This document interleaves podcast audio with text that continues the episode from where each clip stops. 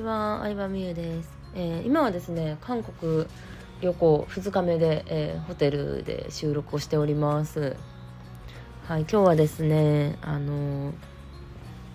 えっ、ー、とそう昨日から韓国に着いてるんですけど昨日の、まあ、15時ぐらいにね、え着きましてホテルに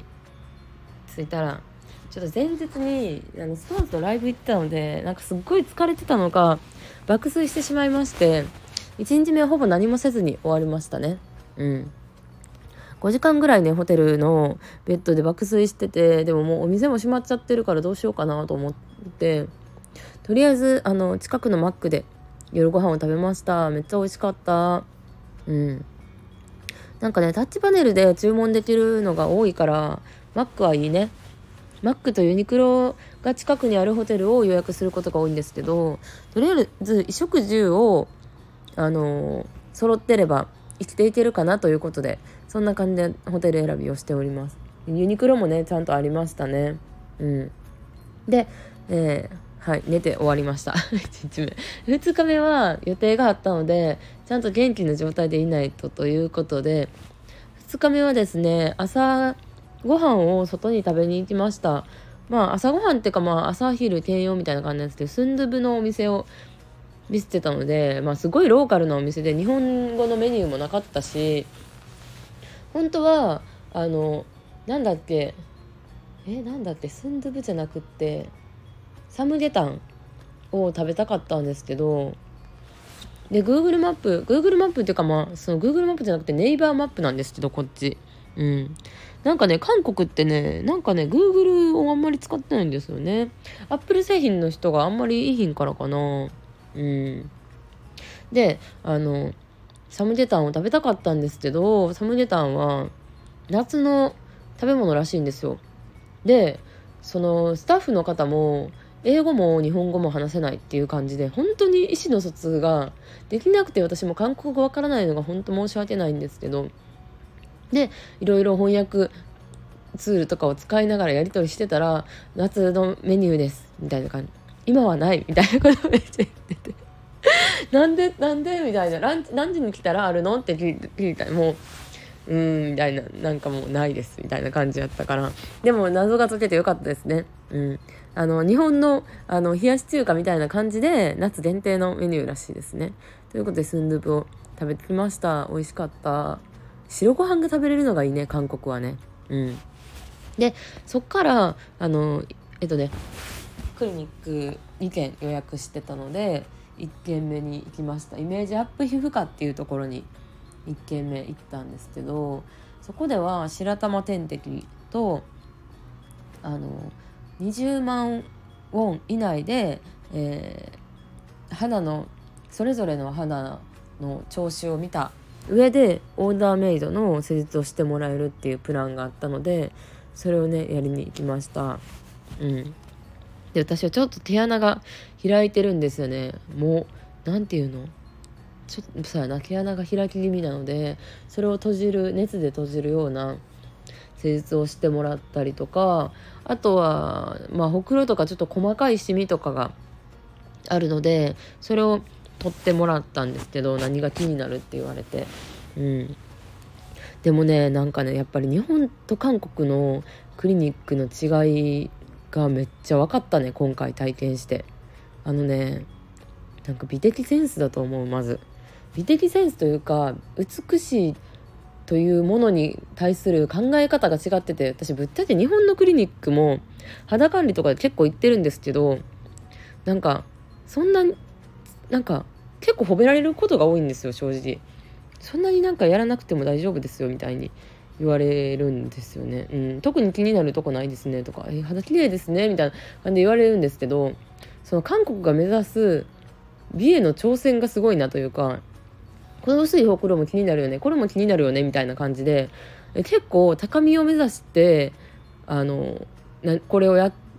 これをやるといいよっていうのを言ってくださったのでなんかまだまだ目指せるんやと思って嬉しかったんですよね私は。うん。そう。なのでなんかもう根本的にゴールが違うからなんか何でもそうやと思うんですけどそのクリニックの先生が目指すゴール例えば歯列矯正とかもそうだと思うんですけどとりあえずなんか噛み合わせが良かったらいいレベルから見た感じが美しいかどうかって結構違うじゃないですか。でも患者の方がもう見た目的にめっちゃ綺麗な歯並びにしたいって思ってるのに先生側がそういう思ってなかったらなんかどうしようもないというか先生的にはちゃんとやったのに満足できてないってなったりするんですけどうんなんかその美に対する追求意識が全然日本のクリニックと違うなっていうのが私は一番感じたことだったのでだから美意識高い人はみんな韓国行くんやっていうのが分かりましたね。安いからだけじゃないんやみたいな。うん。そう。だからそれが一番の発見やったかなって思いますね。イメージアップ皮膚科に行ってで私肌管理やからそんなに大した施術トーニング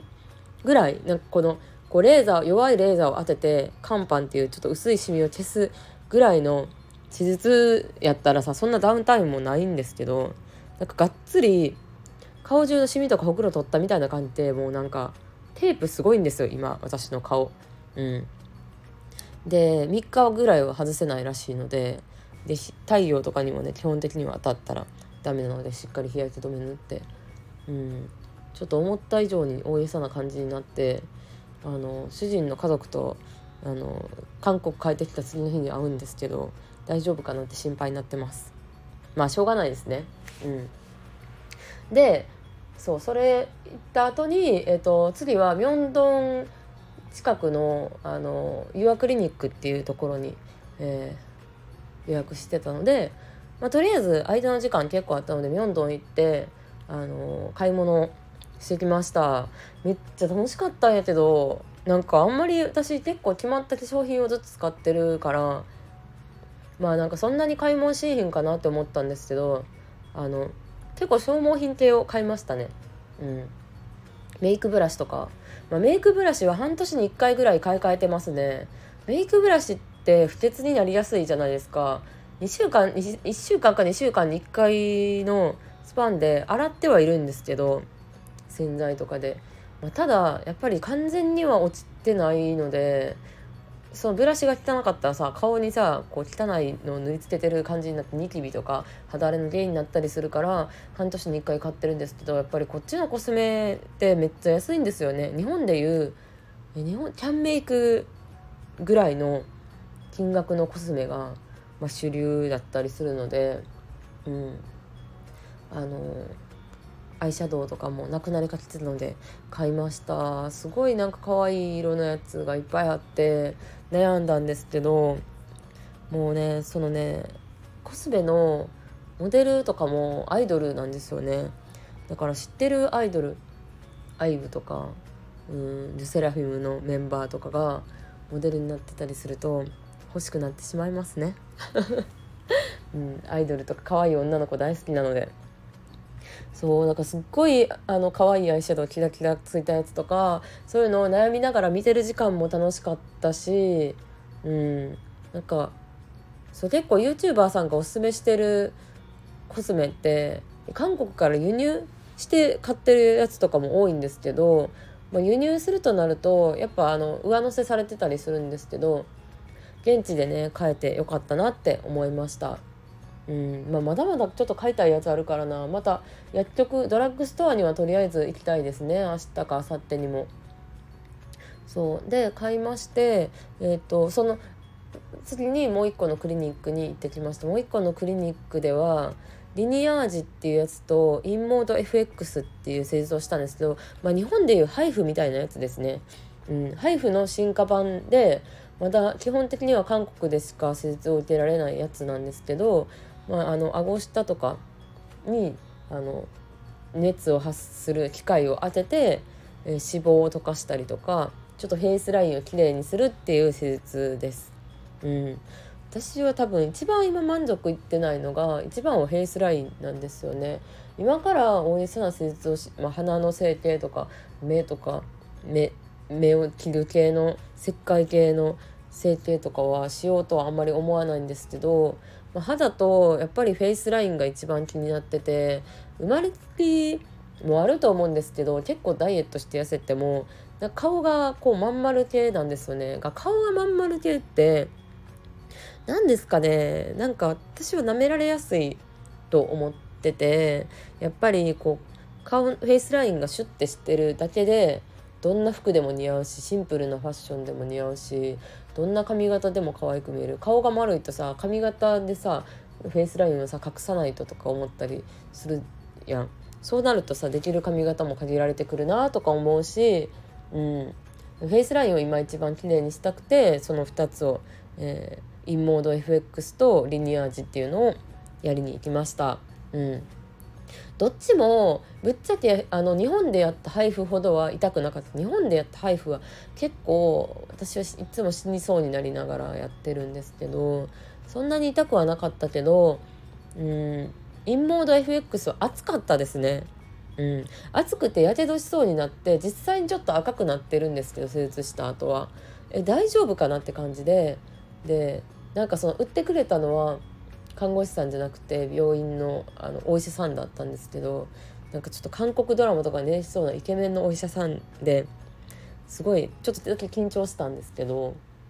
なんか日本語もね喋ってくれるし日本語も理解してくれるんですけど「え暑いめっちゃ暑いですやばいです」みたいな感じで言ったのに「暑いですか?」とか言ってなんかなんなんかさ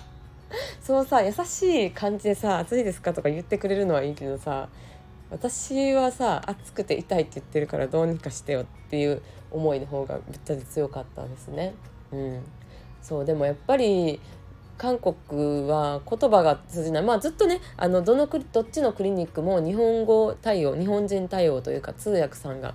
日本人の通訳さんがねいてくださるところだったのであの意思疎通自体は問題ないんですけどカウンセリングとかも。うん、ただ大きな手術をする時はこうリスクのこととかもあるのでちゃんとね考えてやらないとなとは思いました。糸リフトとかも含めて。うん。糸リフトもしたいなとは思ってるんですけどやっぱり半年ぐらいでなくなってしまうし糸リフトを今まで何回もやった人のブログとかを見てるとやっぱり結局はミニ切開リフトって言って皮膚自体を切ってこう上に上げるような施術をしてる人がほとんどなので、うん、ちょっとなんか時間引き延ばしぐらいの効果しかないのかなとは思ってます。うん、それもちょっとねいろいろ調べたいなとは思うんですけどもうとりあえずフェイスラインを私は綺麗にしたくてでもそのためにはうーんまあ家で自分でできることといえば単純にもっと痩せるダイエットすることと、うん、ダイエットって言っても体重が軽くなるだけのダイエットじゃなくて、うん、食べる体に摂取する栄養を変えていかないとダメなんやろうなとは思いますね。あと、まあ、運動するっていうのもそうなんですけどあとはリンパのマッサージとかかなって思いました。うん、綺麗な人ってみんな自分セルフマッサージとか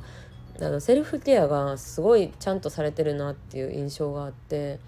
うん、なんかヘッドスパとかを定期的に行ってる行ったりとかシャンプーする時にちょっと自分でねあの耳周りとかのリンパを流したりとかはしてるんですけどそういうのをもうちょっとちゃんとやることでフェイスラインをきれいに、していきたいなとは思いますね。美容医療に頼ってお金を払ったらやってもらえるってももちろんそうなんですけどただやっぱり毎日のコツコツ、に勝るものはないって思うんですよ基本的には。うん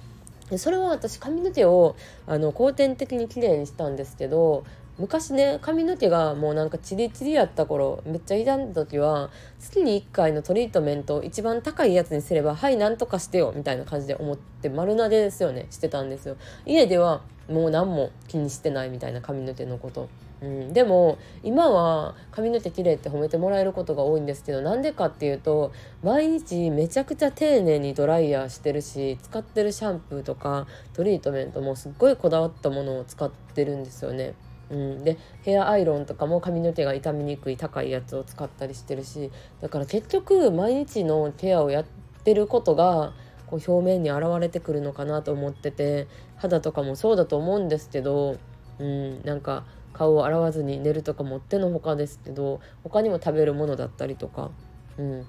こうコツコツをやった上での施術を受けると結構最高な形になるんじゃないかなと思います。だからなんかどれだけお金があってもこれだけお金払ったからやってよっていう丸投げだとやっぱそれだけではなかなか人は綺麗になるのは難しいのかなっていうのをいろんな綺麗な人を見てて思いましたね。はい。では今日は韓国何の話って感じですけど韓国旅行1日目2日目の感想でした。ではでは。